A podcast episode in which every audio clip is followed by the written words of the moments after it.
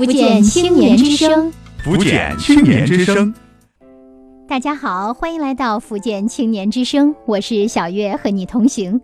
近年来，中国城市之间的竞争力分异状况是逐渐凸显。东南地区和环渤海地区城市在综合经济竞争力和可持续竞争力方面呢，均要明显的高于其他区域的城市。大量的生产要素和资源仍然出现孔雀东南飞的态势。虽然中国地级以及以上城市的综合经济竞争力差距呢呈现收敛迹象，但是可持续竞争力的变异系数在过去三年内是持续扩大。部分特大城市人口压力偏大，与综合承载能力之间的矛盾加剧，而大量中小城市产业和人口聚集不足，潜力没有得到充分的发挥。东西部城市发展呈现强者愈强、弱者愈弱的态势。这其实呢，就让我们想到了著名的马太效应。马太效应就是指强者愈强、弱者愈弱的现象，广泛的应用于社会心理学、教育、金融及科学等诸多的领域。马太效应呢，其实是源于圣经里的一则寓言：从前，一个国王要出门远行，临行前叫来仆人，把家业交给他们，依照个人的才干给了银子。一人给五千，一人给两千，还有一个给一千。领五千的把钱拿去做买卖，另外挣了五千；领两千的照样另挣两千。但是呢，领一千的却开掘洼地，把主人的银子埋了。过了许久呢，国王远行回来和他们算账，领五千银子的人又带来了另外的五千，说：“阿主，您交给我五千银子，请看，我又另挣了五千。”主人说：“好，你这善良忠实的仆人，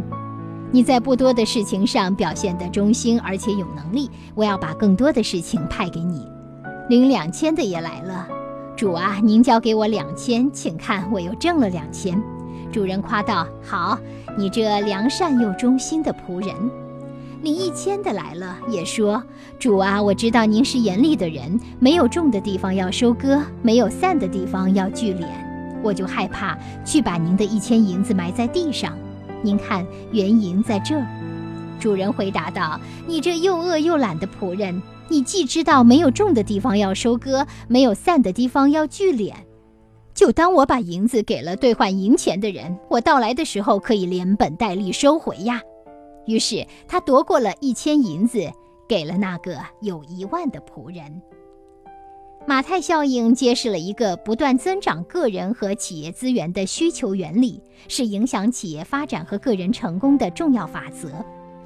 马太效应应该归纳于：任何个体、群体和地区，一旦在某一方面获得成功进步，就会产生一种积累的优势，就会有更多的机会取得更大的成功和进步。所以，你不想在任何所在的领域被打败，就需要成为这一领域的领头羊，并且不断的扩大。当你成为领头羊之后，即便你的投资回报率相同，你也能更轻易地获得比弱小的同行更大的收益。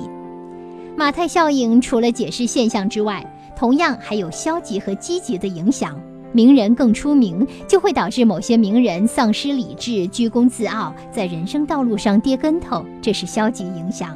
而积极影响是马太效应，不断地鞭策无名者奋发去追求和超越已有的成果。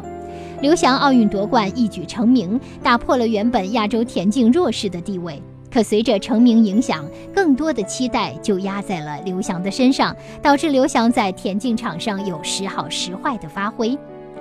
马太效应在很多情况下对科学发展具有不利的影响，使得很多具有才华的科学家被压制埋没。当科学家体会到社会环境对他们的压抑，他们或者忍受痛苦，继续坚持不懈的努力。这种行为为社会所鼓励和赞扬。当然，他们或许也会失去对目标的兴趣，不再从事科学事业。今天在我们的节目中再次和大家重提马太效应，就是希望各位能够认清马太效应，掌握马太效应的积极影响和消极影响，这样才能够更好的利用这一效应，帮助我们不断的实现突破，取得进步。感谢分享，福建青年之声幺二三五五热线是专门为青少年提供心理咨询、法律咨询、个案维权、就业创业、帮困助学的这么一条热线。青少年朋友在成长的过程中，你遇到的各种困惑和问题，都可以通过拨打幺二三五五热线来获得帮助。同时，为了让身心成长得更健康、更顺利、更美好，也欢迎参加共青团福建省委幺二三五五主办的各种中小学社区公益活动。幺二三五五福建青年之声，青少年的好朋友。